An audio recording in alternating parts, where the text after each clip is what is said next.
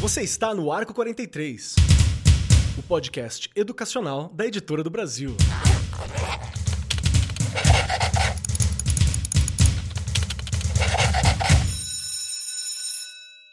Saudações, saudações para você, meu querido professor, minha querida professora. Você que está aqui no Arco 43 Podcast, seja muito bem-vindo. E hoje o tema é um tema que eu amo. E eu sei que eu falo isso quase sempre, mas eu amo mesmo, porque está em uma das minhas formações a discussão de hoje. Nós vamos falar um pouquinho sobre ensinar história. Como que eu faço para ensinar história, para falar sobre a história em meio a esse boom tecnológico que a gente tem hoje? Será que tem muito da história que a gente tem que mudar? Temos uma abordagem diferente? Como que nós podemos podemos trabalhar? Essa será a nossa discussão de hoje.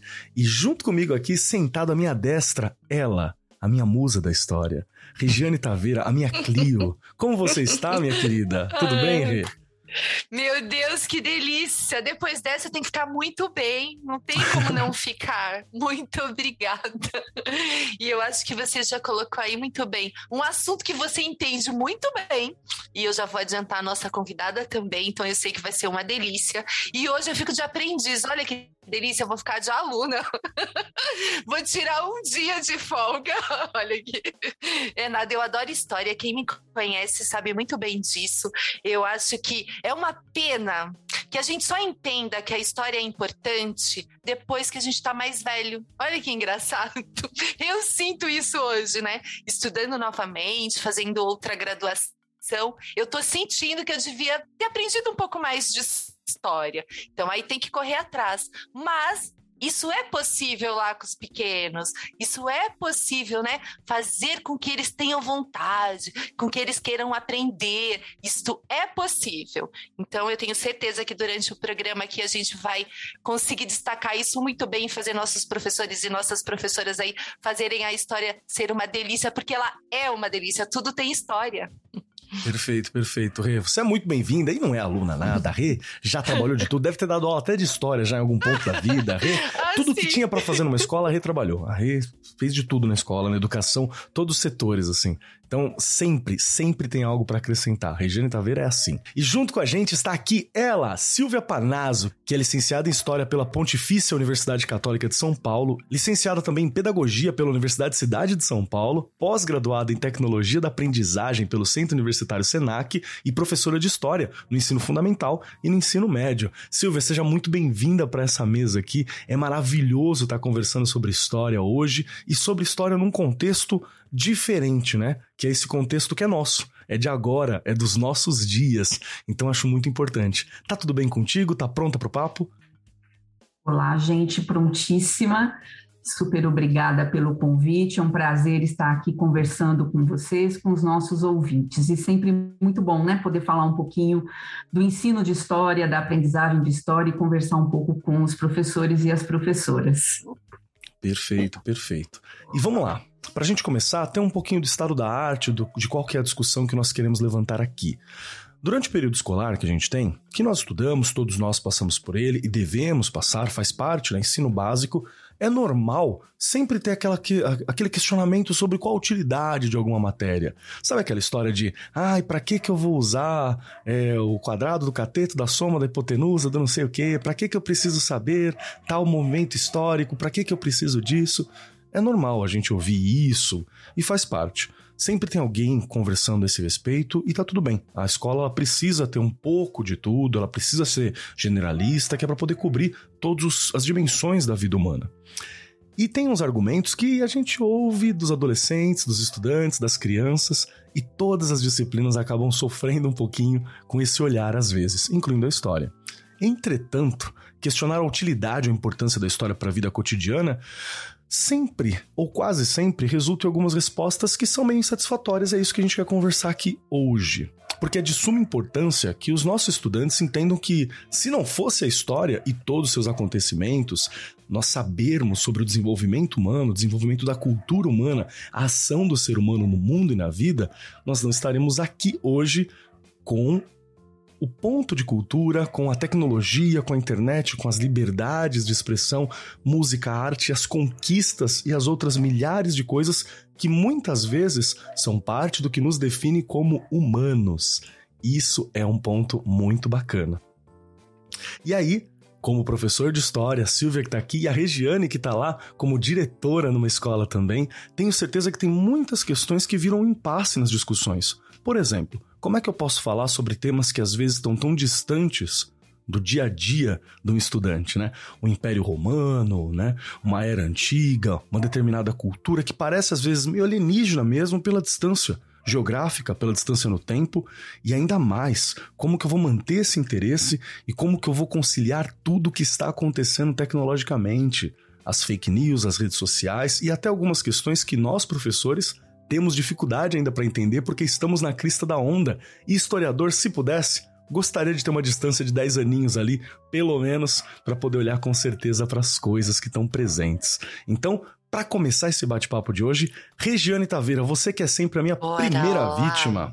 Bora lá. Aqui com a gente. Se eu não souber, eu passo. Passa para os professores. Vai sobrar para Silvia, né? Rê, eu quero te perguntar uma questão. Você tá lá com os professores, né, de história também e outras matérias em geral, você sempre teve próximo, inclusive quando trabalhou lá na cultura, né, no centro de mídias e por aí vai. Você sente nos professores próximos essa essa questão de, de querer compreender o que está acontecendo, qual que é a relação da história, de se sentir às vezes meio perdido, de estar tá sempre questionando a própria matéria, é algo comum na tua vivência? Então, Keller, eu trabalho ali de primeiro a quinto, então nós somos polivalentes, né? Eu brinco, a gente é tudo, poli. O que eu sinto, né? Existem, é muito engraçado isso, existem aqueles que estão mais é, preocupados em realmente entender o que eles vão dar ali em, em história do que aquele, sabe? Não sei se é pela formação, não, é pela formação, sim, vamos lá, né? Porque a, a, é verdade, né? Aquele que fala assim: vou ler só isso aqui de história, pega o livro, lê e pronto. Entende? Sim. Isso não chama a atenção de uma criança, não adianta. E aí você relembrou aí o período do, do, centro de mídias lá na cultura. Eu trabalhei com história, história e geografia. Deu aula de história. Tem aulas de Regiane aí, né? De primeiro a quinto ano. Só que aí é aquela coisa, você não consegue estudar só o que você vai dar. Né? Eu acho que isso em todas as disciplinas, mas a história ela, ela tem muito disso. Você tem que voltar muito, você tem que fazer ligações, porque para a criança entender, né, é, o, o, que você quer passar não é fácil. Pensa, você chega com os menininhos lá, né, é, seis aninhos, sete, oito, nove, tem aqueles que vão falar do ontem e usam amanhã, amanhã, e foi ontem. Então essa questão de tempo, gente, é muito, né, parece que é uma coisa simples, mas ela é uma coisa bem complexa. Então para você ensinar história de primeiro a quinto ano, você tem que fazer muitas relações, muitas ligações, porque senão eles não compreendem. E é o que eu falei: não dá para ler o livro, pegar um livro. A gente tem livros maravilhosos e eu sei aqui da História do Brasil, inclusive coisas que eu já uso e já usei, tá? Só que não adianta você pegar só o livro, Kelly. Você tem que ir além daquilo. Criança precisa ter muito teatro para entender isso história. Isso porque eu já vivenciei e já fiz com eles, né, na época de sala de aula. A questão do teatro ajuda bastante. A questão de você pegar, Kelly, tem uma coisa que é bem legal.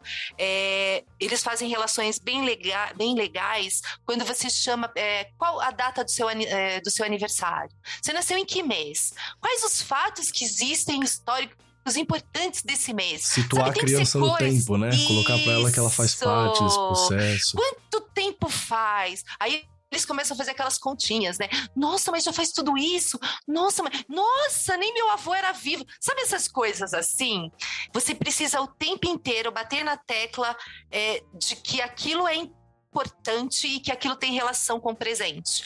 É uma coisa que você precisa fazer o tempo inteiro. Perfeito. É diferente de trabalhar, talvez, você que trabalha aí com ensino médio, com os anos finais, é diferente. A criançadinha lá precisa de muita relação, você de muitas ligações para eles entenderem o que é esse passado, não é?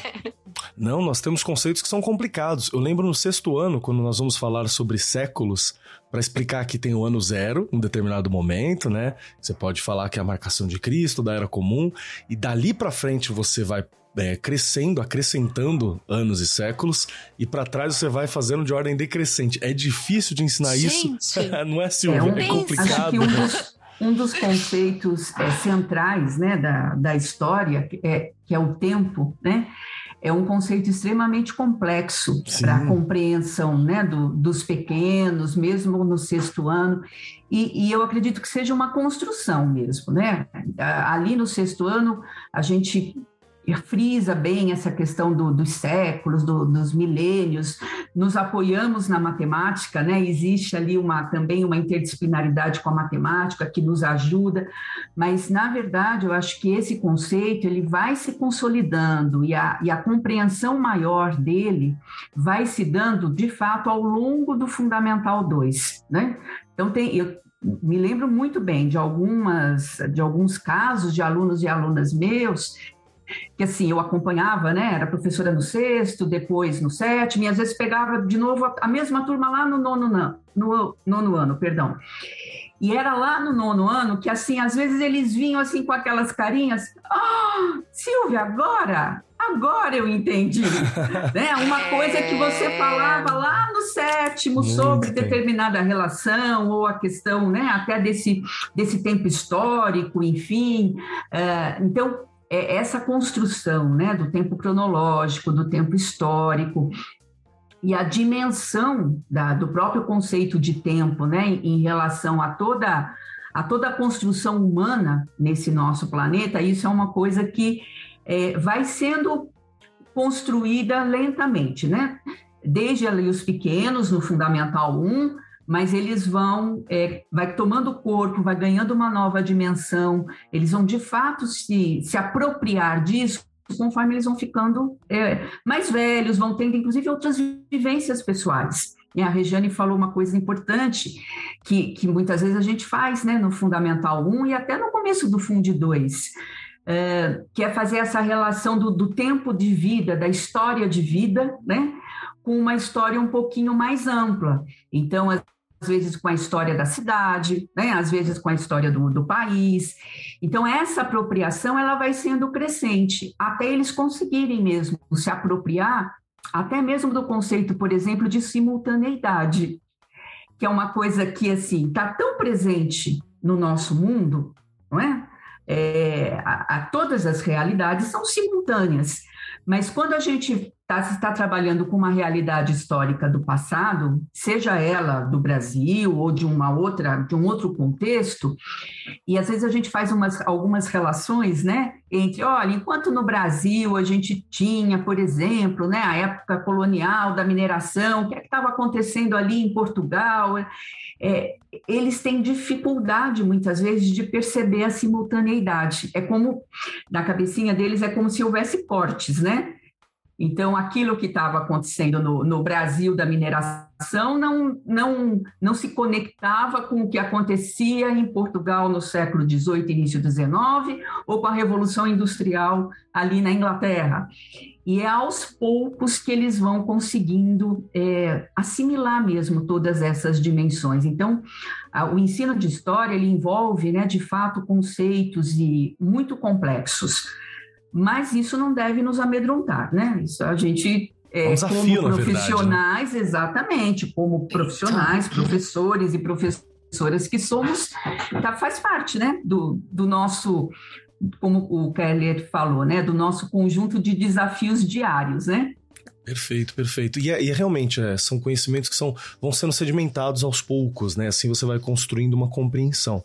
Deixa eu perguntar para você uma, uma questão, Silvia, que me surgiu uma dúvida. Qual foi a tua motivação? Onde você decidiu? Falou assim: Silvia será uma estudante de história. Você sempre gostou da matéria? Foi uma matéria que você não teve muita relação? Como é que foi para você? Porque para mim, por exemplo, meu primeiro 10 em história veio na universidade. Antes disso, eu era um aluno ali, bem mais ou menos, assim, sabe? Então e acabou me surgindo essa beleza. Quando foi que teu olho brilhou e você falou, não, quero ser uma historiadora, quero trabalhar com história, quero ser professora dessa matéria? Quando que te encantou? Olha, é, vocês sabem que, que é, é uma história até um pouco engraçada, né? Porque, assim, é, eu, eu cursei a minha educação básica, né? Ensino fundamental, ensino médio, que na época nem tinham esses nomes, né? Era primário, ginásio e colégio, né? Eu sou antiga.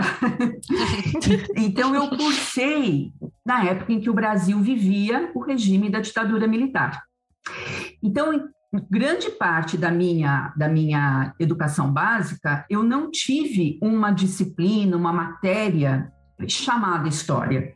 Eu tive estudos sociais, depois educação moral e cívica, ou SPB, né, que era é, Organização Social e Política do Brasil. Mas lá no ensino médio, é, eu acabei indo no ensino médio, eu fui para uma escola privada e ali tinha, é, eles mantiveram a história né, no, no currículo. Então, eu tinha uma disciplina com nome de história. Só que era um ensino e uma aprendizagem totalmente acrítica. Né? Dado era... o contexto, né? Ninguém queria sumir do nada, nem nada acontecesse. Exatamente. Então, era se voltava muito para uma história oficial, né? uma história de exaltação dos heróis, né? exaltação dos grandes líderes, então era aquela história feita né? por reis, rainhas, né? comandantes, generais e, e ponto. Sem qualquer abertura para uma criticidade maior, para uma discussão, para trazer outros outros sujeitos históricos, né, que não eram aqueles que estavam no poder, para essa discussão. Só que no final do, do meu ensino médio, o, o país estava se assim, fervilhando, né? Estava entrando, é, a sociedade brasileira estava é, clamando mesmo pela redemocratização. Então, aquilo estava muito é, latente. E aí eu comecei, né, envolvida nessa, nesse, naquele contexto histórico. Então, as pessoas discutiam muito, os mais velhos, né? Eu ouvi algumas discussões ali das minhas minhas irmãs mais velhas, dos, dos amigos, enfim. E aquilo foi, foi me, me dando assim um. É, sabe quando parece que você sai, é, te beliscam assim, você você vai adormecer, uhum. você vai, perdão, acordando daquilo que você estava meio que adormecida. Despertou uma curiosidade, fui... um interesse mesmo, Exatamente. né? Exatamente. Daí eu comecei a ficar curiosa. Bom, mas que, como assim, né? Que história é essa? Será que foi assim mesmo? Será que não teve uma outra, né? Não tem uma outra visão, uma outra versão? Então, isso me motivou a, a querer fazer o curso de História na universidade. Né? Eu, eu digo assim, que logo que eu, que eu entrei na, na universidade, e era meados da década, da década de 80, né? bem aquele a, a sociedade brasileira estava muito efervescente mesmo nessa discussão da redemocratização. E aí, uma coisa que eu tenho, aliás, eu tenho até hoje, né, porque eu, eu aprendi muito na minha educação básica, é, não só essa história, né, que era totalmente acrítica, mas também muito com aquela metodologia do decorar, né? Então, era assim: o ponto, se passava o ponto, seria o conteúdo é, teórico, né, a ser aprendido, e depois se tinha um questionário, onde se esperava né, que os alunos e alunas dessem a resposta certa. Então, é, Keller, eu até tirei 10 antes, viu? De chegar na universidade, mas dentro desse formato totalmente engessado, né? É, de decoreba apenas. Então, quando eu comecei a fazer a, a, faculdade, né, e você começa a ter outras leituras, outras discussões, a cabeça parece que abre, né, é um universo completamente novo que você começa a mergulhar. Eu lembro muito de, de falar para as minhas, minhas colegas e os meus colegas da, da universidade, é que eu jamais seria uma professora de questionários. Perfeito, perfeito. E é interessante que, dado o contexto em que você estava, né? Você estudou na PUC, a PUC ela teve, a PUC de São Paulo teve um papel importante durante o período da ditadura. Fim da década de 80 teve a invasão, a invasão da, da PUC, né? Teve, eu lembro da frase do, do, do cardeal, arcebispo, era grão chanceler da PUC na época, o Evaristo Arnes, né? Dom Evaristo Arnes, quando ele falou que na PUC você só entra prestando vestibular, né? Você só entra aqui prestando vestibular, era uma das falas que, que ele fez. Então, você estava realmente no num lugar onde estava enfervescendo, né? Esse momento. Tudo. Imagino como que foi viver isso tudo, né? Você estava onde, Rê, nesse momento?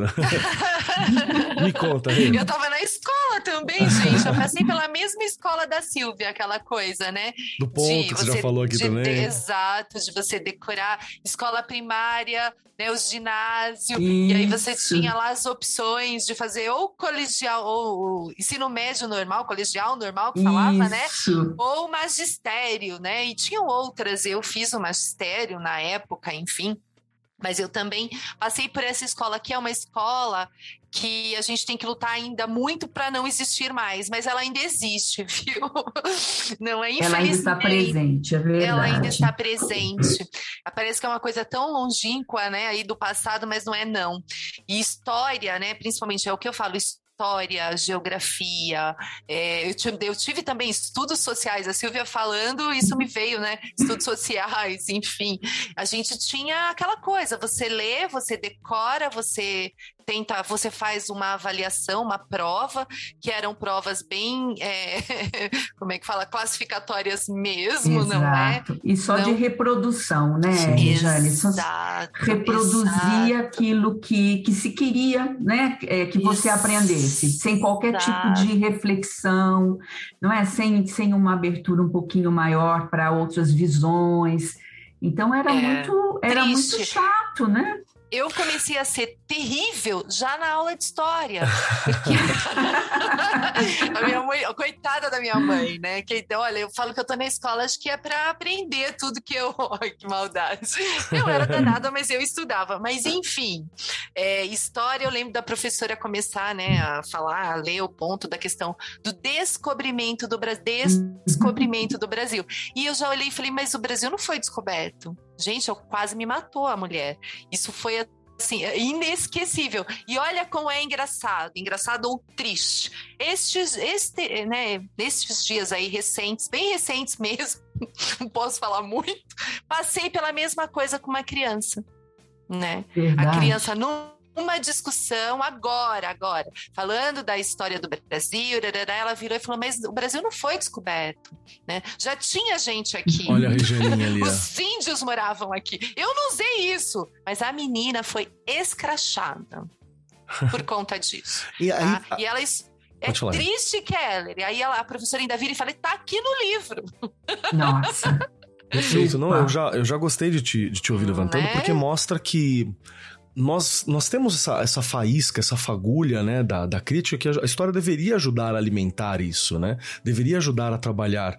Porque tanto uma Regiane há alguns anos atrás, quanto uma Regianinha agora, atualmente, teve Elas essa, essa criticidade de perguntar, de questionar, mas é isso mesmo? Mas por que Sim. esse termo? E eu acho que dentro do, do ensino de história nós temos que ter um espaço para isso. Isso ajuda, inclusive, a mostrar essa importância da história, porque é preciso que o estudante entenda que ele também é um agente histórico, né? Exato. E até enquanto a Silvia estava puxando a questão de que era uma história sobre os reis, né, sobre os generais, sobre grandes figuras, dificilmente nós olharíamos para essa história e nos entenderíamos ali.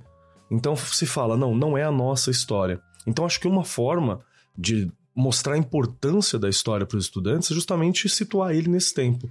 Para você, Silvia, que técnica que a gente pode ter, ou que forma, que postura também que a gente pode ter para poder mostrar a importância da história para responder a tal da questão, né? Para que que eu preciso saber sobre revolução industrial primeira, segunda, terceira? Para quê? Se eu estou vivendo a quarta, né? Por é, que, que eu tenho que saber lá? Exatamente. Lá a primeira, se eu já estou, né? Foi tanto mergulhado tempo, né? na quarta revolução industrial. Olha, sabe é, o que eu acho? Assim, é, não existe uma receita, né? Eu acho que quem vai atrás de receita acaba se frustrando. Então a gente tem que tem que fugir das receitas. eu acho muito importante nós termos sempre sempre clareza, nós como professores e professoras, né? Clareza de eh, trabalhar dentro da, da história, né? Dentro dessa perspectiva eh, social. Quer dizer, esse, esse conhecimento, ele é socialmente relevante. O, o Hobsbawm tem uma frase maravilhosa, né? Que ele diz que a, que a história é o banco de, de memória da, da experiência humana, né? E aí, se a gente pensar um pouquinho no plano individual, né? olhando até para nós mesmos, cada um olhando para si, imagine se, se a gente perdesse a nossa memória, se a gente tivesse uma amnésia. É, a gente ia se olhar no espelho e ia ver o quê? Ia pensar o quê? Ia sentir o quê? Como é que nós íamos nos colocar né, no, no, mundo, na vida, nos relacionar com as pessoas né, que estivessem ali conosco? Quer dizer, olha como essa questão da memória é importante para nos constituir enquanto pessoas mesmo, né? até no, no âmbito individual.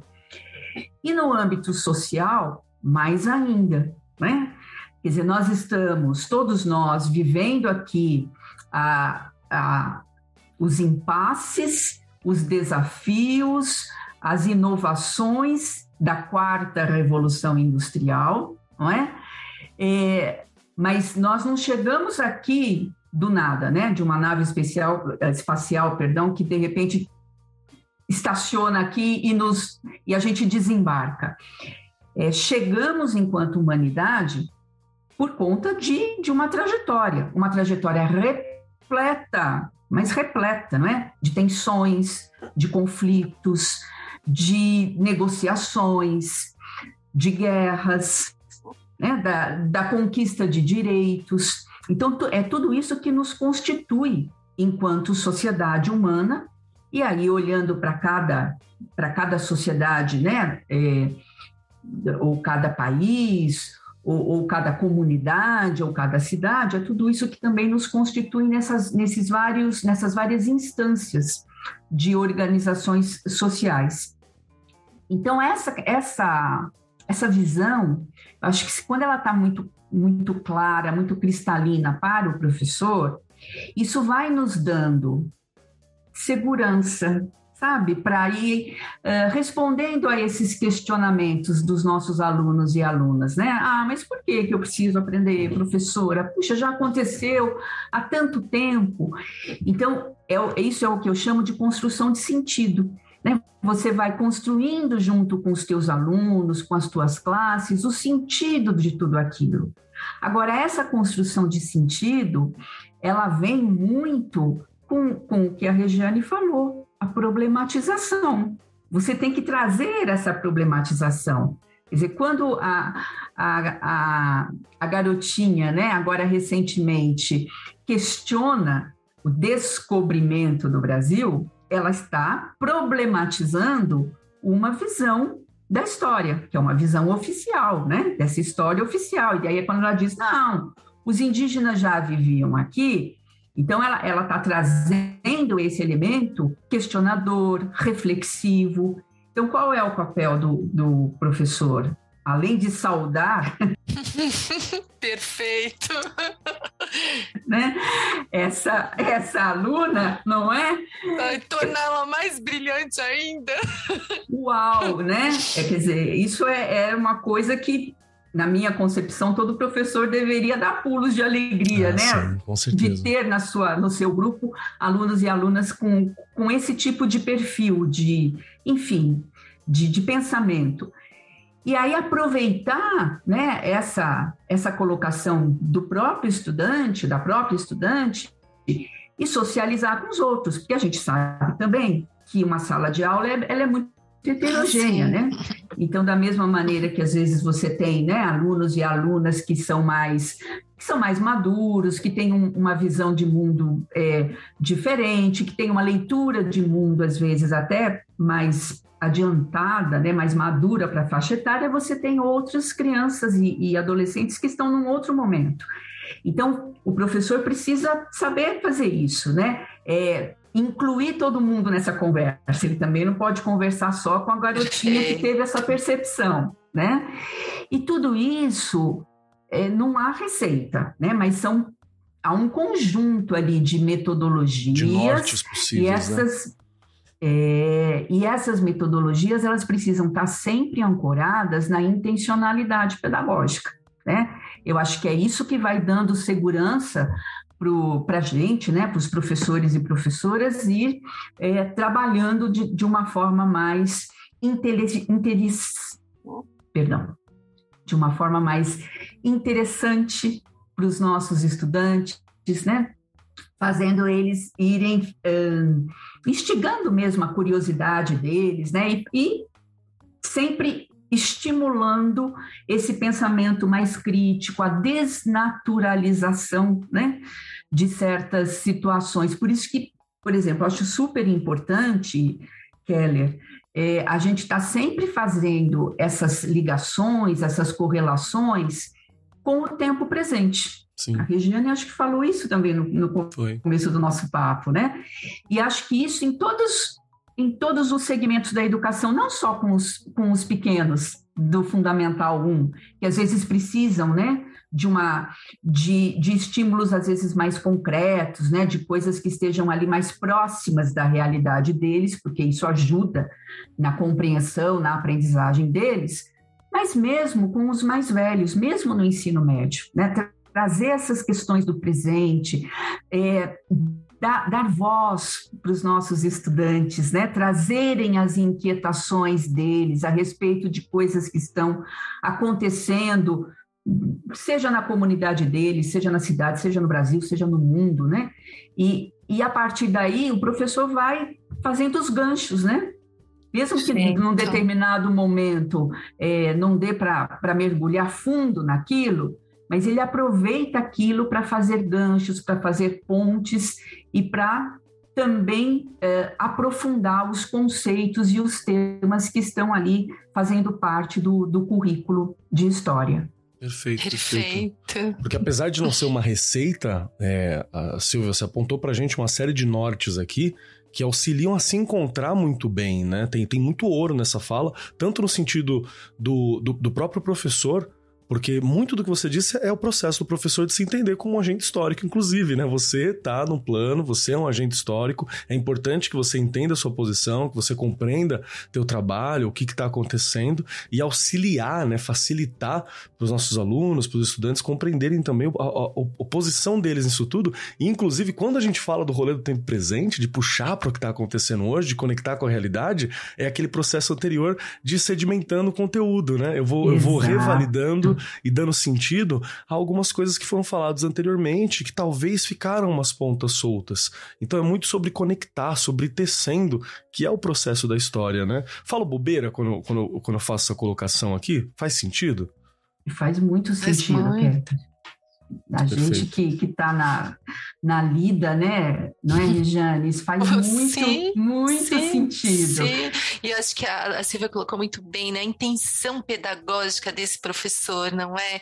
Você tem que ter tudo muito planejado. E quando surge, por isso que eu falei que é, você né, dar uma aula de história, trabalhar com história, não é só aquilo que você vai trabalhar naquele momento, você tem que fazer outras relações, você tem que ir muito mais a fundo de tudo isso, sim, como ela sim. também colocou muito bem, mergulhar mesmo, porque se você consegue, se você começa a colocar ali coisas que façam com que as crianças discutam, elas vão fazer ligações, né? Elas começam a pensar de um outro jeito, né? Eu acho que a história ela tem essa coisa de fazer a gente, né? Eu, eu tinha muito isso eh, quando eu estava na sala de aula, é, porque eu sempre trabalhei com os pequenos, mas fazê-los entender que tudo que aconteceu na história foi possível. Então aconteceu, foi possível fazer, foi possível, né?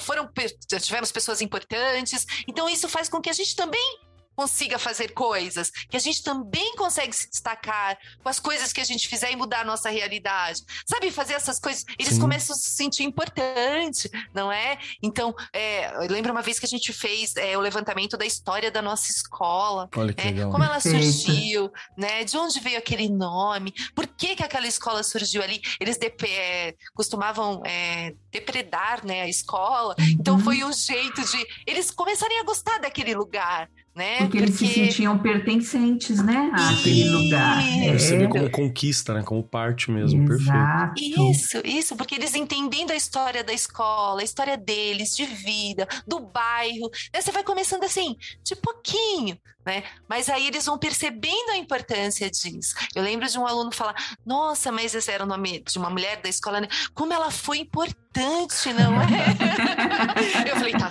vendo? E a gente pode ser. Mas eu até brincava, falava, eu não quero meu nome em escola quando eu morrer, não. Geralmente é tudo, né? Professor, professor. Tem um monte de professor, é verdade. Você sabe que. Eu vou, vou, vou puxar um pouquinho para a questão de tecnologia já nesse papo, porque tá me levantando algumas questões.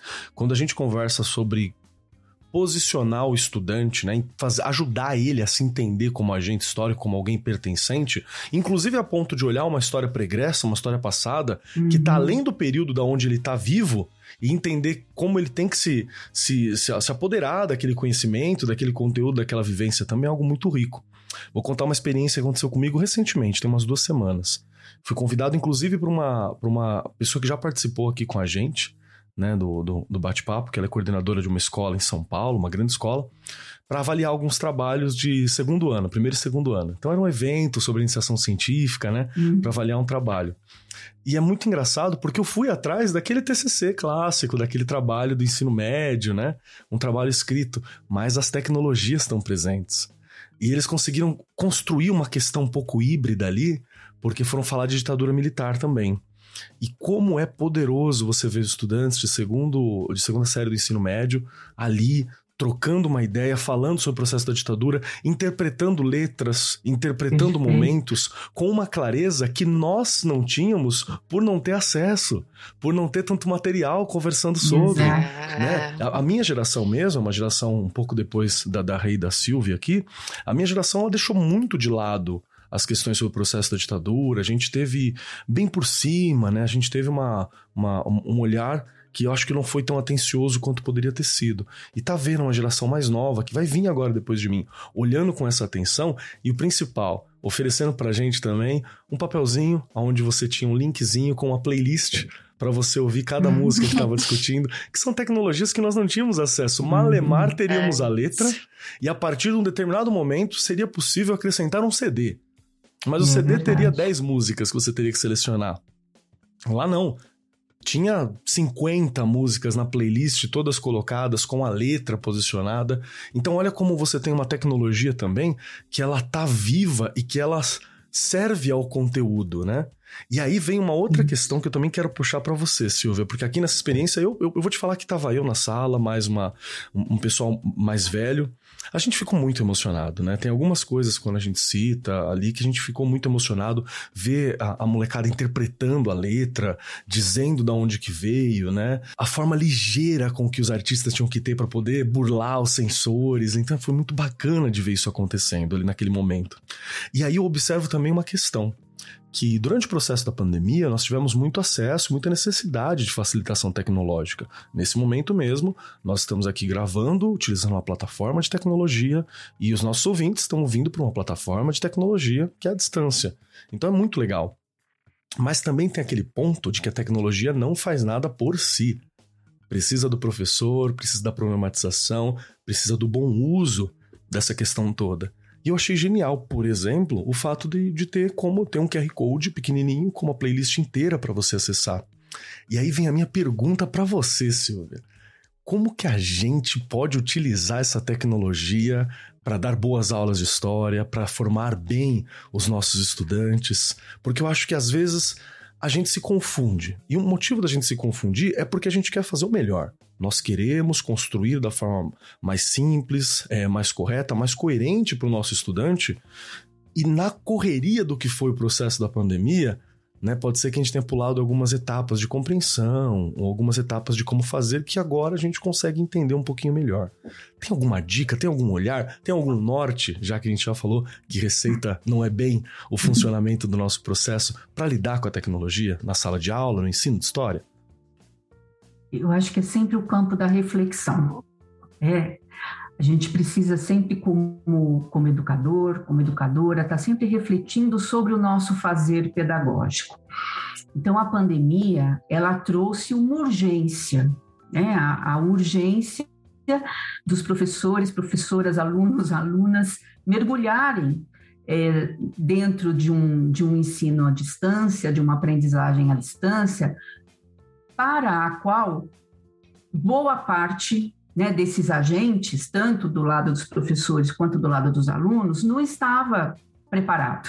não havia ainda esse domínio. Mas a questão era urgente e não se podia é, deixar de lado, né? não havia outra alternativa. Então, acho que na pandemia, a, uma boa parte das experiências que nós tivemos, algumas mais exitosas, outras menos exitosas, mas elas foram se construindo muito na base da tentativa e do erro, né? E de um esforço. Eu acho que é um esforço louvável, é um esforço admirável, a gente tem que tirar o chapéu, tem que aplaudir, né? Todos os, os professores, professoras, os alunos, as alunas, as famílias que também se envolveram nisso, mesmo que os resultados não tenham sido os melhores, porque a gente está num processo, estava num processo de aprendizagem. Eu acho que agora, passado, a gente está num outro momento, né? Então, a, aqueles aqueles perrengues que a gente passou ali na, na pandemia e as dificuldades que, que tivemos e, e aquilo que não foi exitoso precisa nos orientar, nos ajudar agora a fazer novas tentativas, né, novas proposições, é, já de um outro patamar, né? A gente vai estar num outro degrau. E aí, de novo, eu acho que é importante a questão da intencionalidade pedagógica.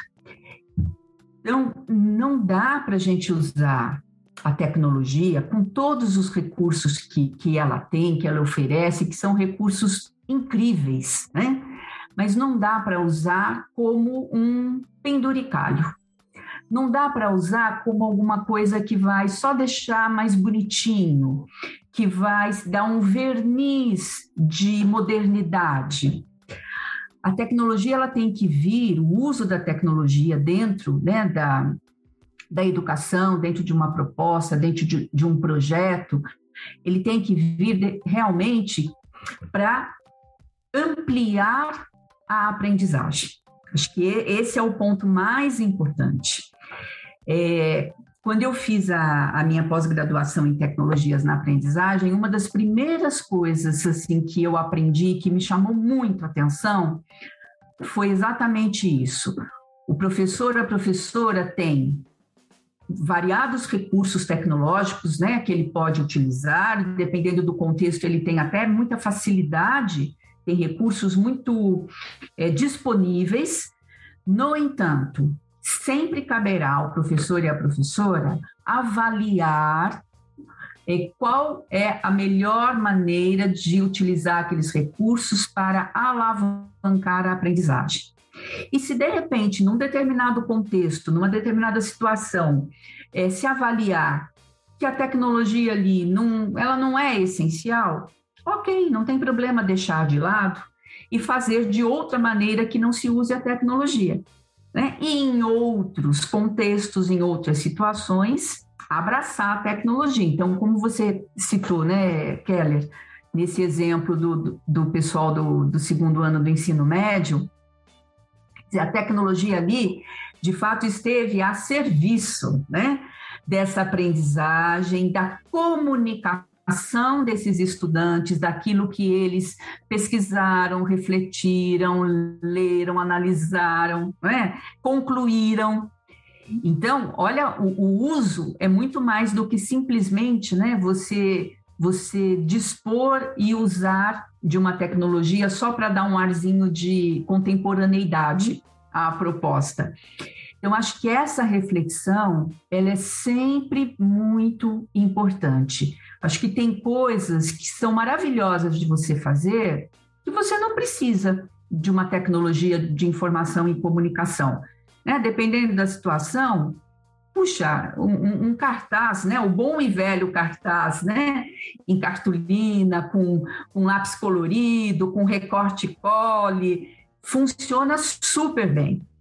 Mas a gente também não pode dizer que sempre isso vai funcionar, né? Até porque nós estamos também, né? O, a gente está falando de trazer o presente para dentro da sala de aula, e no presente, todos nós, tanto nós como professores, quanto os nossos alunos e alunas, estão mergulhados dentro desse mundo, dessa cultura digital. Os mais jovens, né? Os de Fundamental 1 têm uma relação diferente, mas vem, né? Seus familiares mais velhos, né? Às vezes irmãos e irmãs que tenham mais velhos estão sempre ali conectados. Enfim, então a gente não pode é, banir isso do processo de aprendizagem, mas a gente tem sempre que buscar a intencionalidade pedagógica para usar isso da melhor forma possível. Então, por exemplo, acessar conteúdos por meio da, das tecnologias né, de informação e comunicação é algo extremamente positivo. Porque, como você disse, né, Keller, hoje se tem acesso a um universo de, de conteúdos. Então, você não fica mais restrito a uma única fonte, né? Ou só ao livro, ou só à palavra do professor. Essas coisas têm seu peso, têm sua importância, têm o seu valor e, e têm o seu lugar, mas elas não podem ser as únicas. Então, se você tem ali disponibilidade, condições de é, fazer com que os seus alunos utilizem a internet, né, para fazer uma, uma pesquisa, é, sempre com a curadoria, né, para que o, os materiais pesquisados sejam materiais confiáveis, sejam fontes confiáveis, né, para não, inclusive ensinar, né, a turma. Porque as a... fake news estão aí, né, o excesso, Exatamente. os enganos, eles estão presentes. É, essa educação, né, é, que é, se chama também educação midiática, né, ela é fundamental e ela precisa ser transversal. Ela tem que estar, né, como como conteúdo transversal em história, em língua portuguesa, né, em ciências, em química, e a gente tem que ensinar essa moçadinha, né, essas crianças, a, a saber filtrar os conteúdos confiáveis neste universo quase que infinito, né, de, de informações dentro da internet. Agora, como é que se ensina isso? Não é só né, com manualzinho de, de instrução, né? não é simplesmente com um decálogo de 10 passos. A gente ensina isso também praticando, olhando, é, vendo, puxa, onde você pesquisou? Vamos ler isso aqui, vamos confrontar isso com, uma, né, com o que o seu outro amigo trouxe, vamos ver o que tem de comum. Quem está quem tá dizendo isso? Qual é a fonte? Qual é a bibliografia? E aí a gente vai é, construindo essa aprendizagem, né? Que ao fim e ao cabo também é uma aprendizagem de, de criticidade, para que é, esses nossos estudantes, né, que hoje são crianças, que hoje são jovens e daqui a pouco eles estão aí no, no mundo adulto, mas para já ir construindo desde agora a, essa, esse olhar crítico para eles poderem se posicionar nesse mundo virtual também de uma maneira cidadã, ética, né? refutando as fake news e não simplesmente acriticamente passando isso adiante, né? Perfeito, perfeito. É, é algo que tem que ser exercitado, né? O que, que você acha, Rê? Sim, ela né? A Silvia colocando agora, e aí a gente começa a pensar nesses vários caminhos que ela colocou para a gente, né? De, de, processo de ensino e aprendizagem. A gente volta àquela frase, né? Olhar a floresta e não somente a árvore. Você tem ali, não é? Você tem ali uma imensidão de coisas. Mas o que cabe naquele momento? É sempre só tecnologia? Não, né? Até porque a gente precisa, em alguns momentos, tirá-los disso um pouquinho, não é? E mostrar-los que e mostrar que há outras possibilidades, não é? Às vezes a sua escola não tem internet, o que, que você vai fazer? Não é? Você não tem. Que é uma realidade comum, né? É. Dentro do Nesse nosso país. Brasil gigante, a gente tem muito, a gente tem muitas escolas que não tem, não é? Exato. é? É que a gente está numa cidade que, que a gente tem recurso e ainda há momentos, ainda há escolas que não têm, enfim. Mas olhar para tudo isso, que eu acho que o interessante realmente é esse caminho que você vai percorrer para que ele aprenda, não é? O que você vai fazer, que é o que a gente disse lá atrás, é o planejar Onde eu quero chegar? Eu consigo chegar, gente, usando todo e qualquer tipo de metodologia, desde que eu tenha realmente essa intencionalidade pedagógica, né? Que eu saiba exatamente o que eu estou fazendo e o que eu quero daquilo.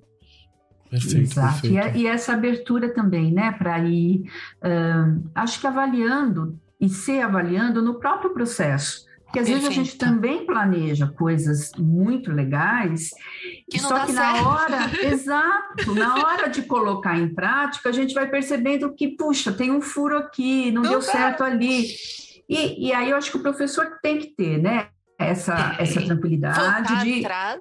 voltar atrás, né? mudar alguma coisa que ele tinha imaginado de uma forma aí que não deu certo. Não é o ponto né? fixo, né, que tem que ser cumprido. É, exatamente. Isso. Não dá para ser uma coisa inflexível, né? E ter sempre Nunca. esse na, no horizonte essa questão assim, é, como é que eu posso fazer para o meu aluno, para a minha aluna aprender mais e melhor. Né? É sempre a aprendizagem deles que deve ser ah, o nosso objetivo maior.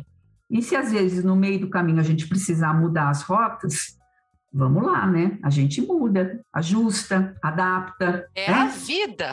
É a vida, exato. Tivemos uma pandemia nesse meio do caminho que mostrou que a gente tem que estar pronto para lidar com adaptações em rotas, inclusive, recentemente. Perfeito. Você que está ouvindo a gente em 2050, né? Baixou um acervo, um arquivo ali. Aqui estamos ainda no processo pandêmico, arrefeceu bem, a gente já tem uma série de aberturas, mas ainda é uma questão que volta e meia, né? Vira uma pauta para a gente discutir e ainda ainda não entendemos 100% do impacto. Sabemos que houve impacto na educação, em todas as áreas. Eu queria aproveitar, a gente já está quase dando o nosso horário, mas eu, mas eu preciso muito fazer uma, uma, uma pergunta para você, Silvia, que eu acho que é um material muito bacana, do qual você ali participou, né? É uma autora, tem, tem também outros nomes na capa, que é o nome da Cristina Stoff, da Flávia Natércia, né? E, e, e você, Silvia, ali presente. Que é uma questão que ela é polêmica, ela é importante e ela precisa ser falada na escola, que é sobre a luta antirracista. E, é, e eu acho muito legal que o título, né, o nome antirracista, está no subtítulo do livro, porque não adianta você ser contra o racismo apenas, né? É preciso ter ações antirracista, porque o racismo ele é uma questão estrutural que a gente tem na sociedade. Então nós precisamos combatê-lo de maneira ativa, no geral. E a escola Exato. acaba sendo esse ponto onde nós precisamos gestar uma sociedade melhor. Todos nós que estamos trabalhando na escola, nós sonhamos com o futuro. Né? Nós sonhamos com o amanhã, nós construímos esse amanhã cada dia que a gente levanta para dar uma aula, para poder trocar uma ideia com o nosso estudante, para preparar um conteúdo. E, e esse material que está saindo pela Editora do Brasil, inclusive, é um material assim fantástico na sua complexidade, tanto para estudante quanto para professores, porque isso é um, é, é um outro ponto que precisa ser destacado. A linguagem ela é boa para muitos públicos e não é simples de alcançar essa finesse né, para trabalhar. Então eu preciso falar sobre ele, que é o material o racista, vírgula, eu, que é uma questão que às vezes a gente ouve, né? A gente, a gente ouve nesse ponto. Olha que... a problematização. Olha aí. E, e, mais um ponto que eu preciso trazer, que às vezes, já ouvi isso em sala, professor, você não está problematizando? Eu falei, eu sou professor de História e de Filosofia. É isso que eu preciso fazer. Essa é a função.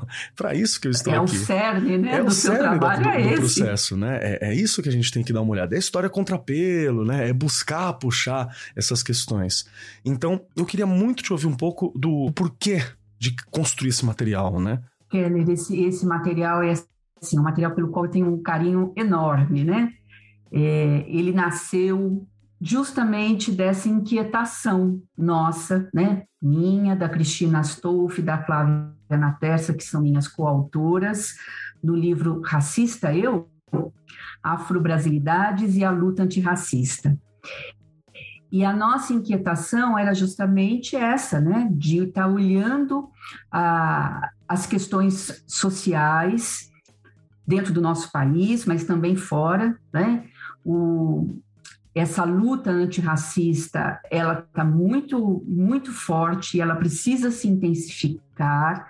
Eu acho que a questão do, do George Floyd, depois aqui, né, do, do Beto Freitas e tantos outros casos, deixou isso muito patente. E a escola não pode ficar fora dessa discussão, né, porque isso faz parte da sociedade, faz parte da escola e a gente precisa sempre qualificar essa discussão, justamente para fugir, para escapar, para conseguir perceber o que, que é fake news, o que, que é manipulação, né? o que, que é uma visão é, preconceituosa do, sobre o próprio tema. Então, essa qualificação da discussão, trazer conhecimentos cientificamente ancorados, né? trazer pesquisas, trazer estudos, trazer dados, promover uma reflexão sobre por que, que vivemos num racismo estrutural. De onde veio isso? Né? Como é que se construiu isso?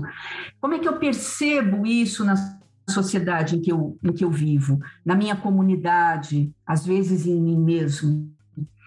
Então, isso demanda um olhar mais profundo. Essa não é uma lição para ser aprendida em três aulas.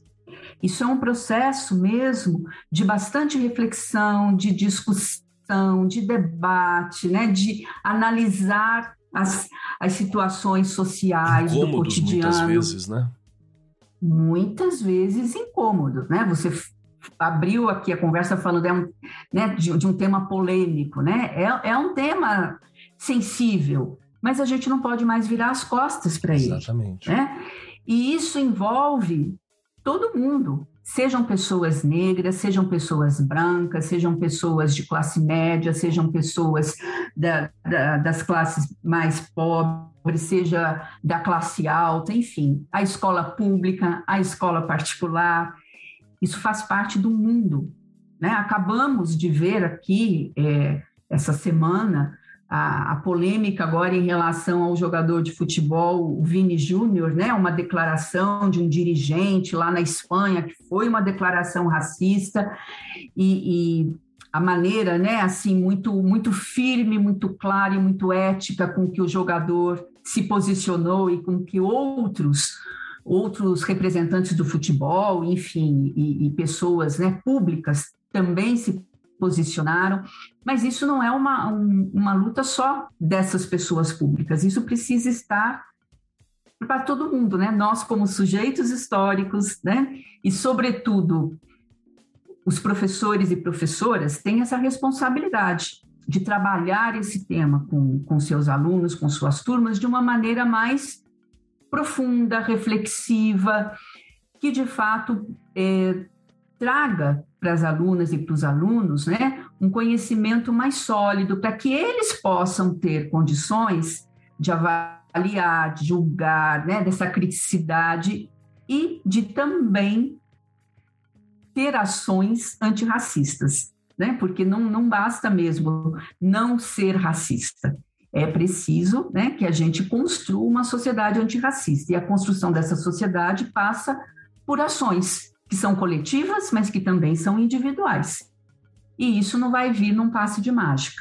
Né? São, são muitos séculos aí para a gente desconstruir né? É, muitas camadas de racismo para a gente desconstruir, para a gente perceber essas camadas e ir combatendo-as, né? Com, com as ferramentas que a gente tem. Então, o livro é, é, eu, a Cris e a Flavinha, a gente vê o livro como uma ferramenta mesmo, né? É a nossa contribuição como professoras, como pesquisadoras, a nossa contribuição para para fazer valer né, a construção mesmo de uma sociedade, de uma escola antirracista, né, de comunidades antirracistas. Então, é um convite, o livro está o tempo todo convidando os leitores e as leitoras a se engajar na construção dessa sociedade antirracista. Perfeito, perfeito. Acho que é, é importantíssimo, né? O material está muito importante, está um material muito bonito. É, e, e, ele dá aquela formação que a gente vive falando, né, Rê? Que nós, professores, em todas as redes, precisamos sempre. Porque às vezes não dá tempo, né? Tem aula, tem preparação, gente, tem prova. Esse apoio é fundamental. A gente precisa de material bom, não é? E que você realmente consiga ir além, não é? Isso é importantíssimo. É, então agradeço e, muito por ele, viu? Muito bom. É um material de fato, assim, né? Que ele, ele tem uma abrangência, né? A gente escreveu com muito cuidado, né? Para que ele chegasse a, ao público estudantil, né? É, nono ano, ensino médio, mas também ao público docente, né? Aos professores e professoras, para de fato, para dar para os docentes esse embasamento, inclusive às vezes, né, numa, numa discussão, numa situação cotidiana que pode acontecer dentro da sala de aula e que às vezes a gente fica um pouco inseguro em como fazer a intervenção. Então, é um suporte também para que os docentes possam é, fazer essas intervenções, né, fazer colocações, estimular a reflexão, promover a problematização, às vezes de situações cotidianas da sala de aula. Perfeito, perfeito. Acho que fundamental. Né? Em algum momento seria legal a gente ter uma conversa um pouco mais profunda a respeito desse tema, desse material, né? Que cabe um podcast à parte. Né? A gente está conversando aqui uma introdução sobre a história, sobre posturas com a tecnologia nesse mundo que a gente tem, né? E, e, e olha quantas questões nós não problematizamos, nós não abrimos aqui e que cabe podcasts específicos, né?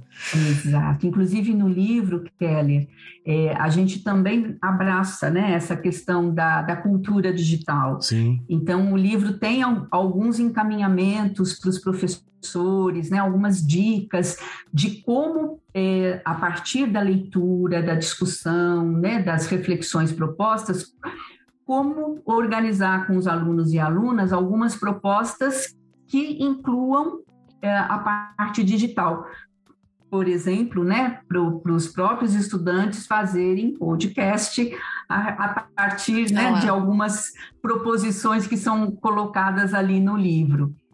Eu lembro de ter dado uma folheada também, e no conteúdo você tinha muito dessa postura de como entender se uma postagem tem esse conteúdo, assista, se eu estou reestruturando, se eu não estou. Porque às vezes, né, na correria você não percebe, mas tem esse cuidado da educação para o mundo digital onde né, nós precisamos ser cidadãos em todos esses lugares, né? Nós, nós somos pessoas em todas as esferas, que tá né? em todos esses planos. Então, acho que é, é, é muito importante. Novamente, agradeço muito por esse material, viu?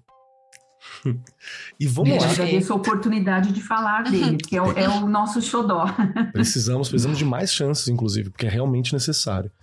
E já estamos batendo nosso horário, está chegando o nosso teto aqui, momentos finais. Uhum. Silvia, preciso lhe dizer que quando a gente chega no fim do podcast aqui, existe um momento complicadíssimo e, e bem, bem difícil para os convidados. Opa. Que é ter que responder três perguntas complicadas, dificílimas, se não ficar travado com a gente no mundo digital aqui. A primeira questão é: se gostou do programa. A segunda questão é: como é que a gente sabe mais de você e do seu trabalho? E a terceira questão não é uma pergunta. É uma dica, um conselho, uma frase, um pensamento, um pedacinho da Silvia para ficar conosco até o programa da semana que vem. Então, enquanto você pensa, Regiane Taveira, as três perguntinhas para você, minha querida. Primeiro, você gostou do programa? Segundo, onde é que eu te encontro? E terceiro, que pedacinho da Rê você deixa com a gente dessa vez?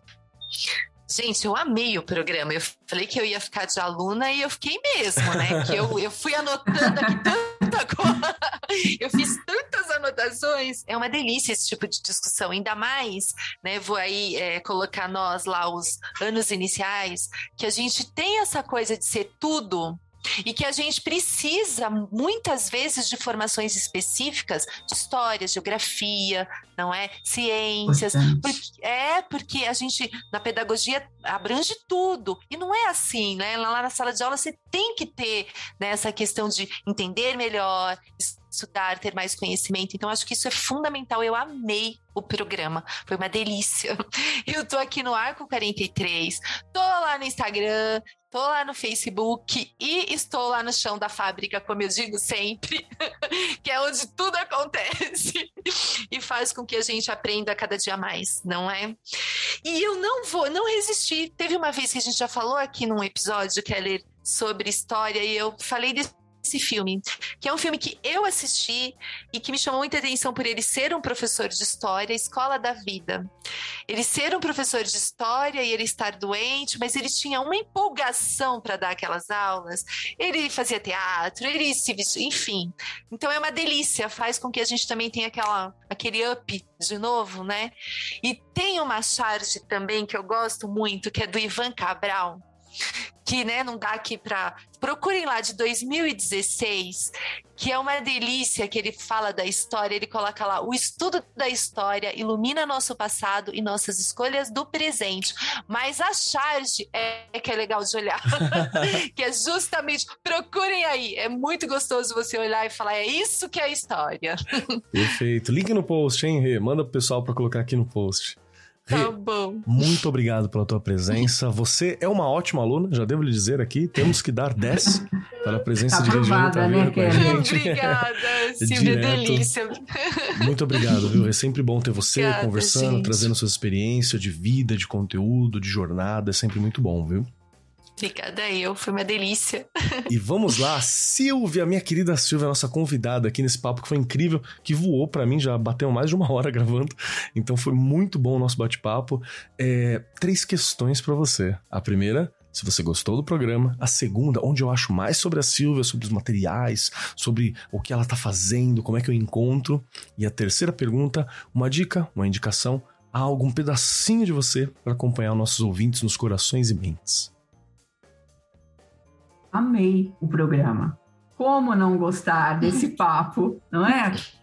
Papo gostoso, leve, instigante. Adorei. Espero que vocês me convidem para voltar outras vezes. Claro. E assim, onde, eu- onde eu estou? Eu estou no Instagram como Sil Panazo, o Panazo com dois Es, P-A-N-A-Z-Z-O. Eu estou no Facebook com meu próprio nome, Silvia Panazo. É, eu estou nas minhas obras. Ah, então vocês me procurem lá nas, nas obras de História e Ciências Humanas da Editora do Brasil. E eu estou agora, mais recentemente, nesse último lançamento do Racista Eu, Afrobrasilidades e a Luta Antirracista. Então, gostaria muito que quem se interessar entre em contato, seja com a Editora do Brasil, seja comigo, para pedir mais informações, que eu tenho certeza que vocês vão gostar bastante da obra. E uma, uma dica, sim, né? O que eu deixo de mim? Olha, o que eu deixo de mim é sempre a, a, a vontade de fazer mais e melhor. Eu acho que a gente nunca pode se acomodar, né? A gente tem sempre que estar buscando é, aquilo que a gente pode fazer de melhor da melhor forma que nós conseguimos, né? É sempre dar o melhor de si. Essa, essa tem sido, né, uma, uma rota que eu, que eu tenho perseguido na, na minha carreira profissional e como pessoa também. E eu deixo uma dica aqui de um filme que eu não assisti ainda, mas que eu tô louquinha para assistir, porque está em lançamento, se eu não me engano, entra em cartaz hoje, tá?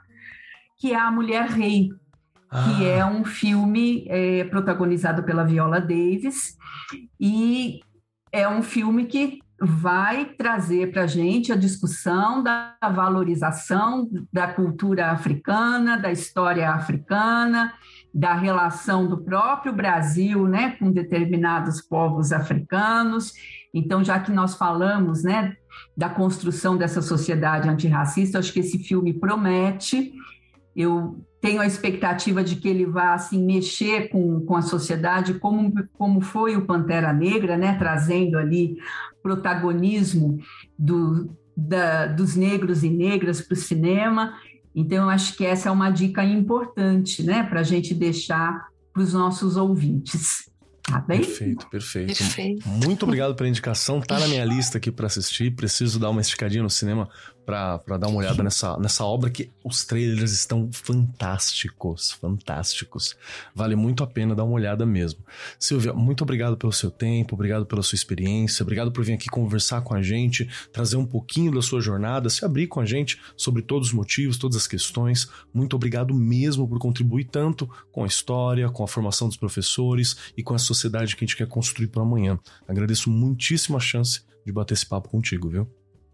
Eu que agradeço e agradeço os nossos ouvintes também, né? Um grande certeza. abraço para vocês todos. Obrigado. E chegando agora na minha vez, preciso dizer que eu adorei o bate-papo, é sempre importante, sempre um prazer conversar com colegas de profissão, professores no geral. E quando a gente encontra aquela galerinha das áreas humanas, né, de história, das ciências sociais, a gente fica muito feliz, é como se estivesse em casa, porque estamos. Então foi muito bom conversar, foi muito bom entender, foi muito bom compartilhar nesse momento aqui. É, quem quiser me encontrar encontrar por aí, arroba Marcos Keller na maioria dos lugares, arroba Cobold Keller lá no Instagram.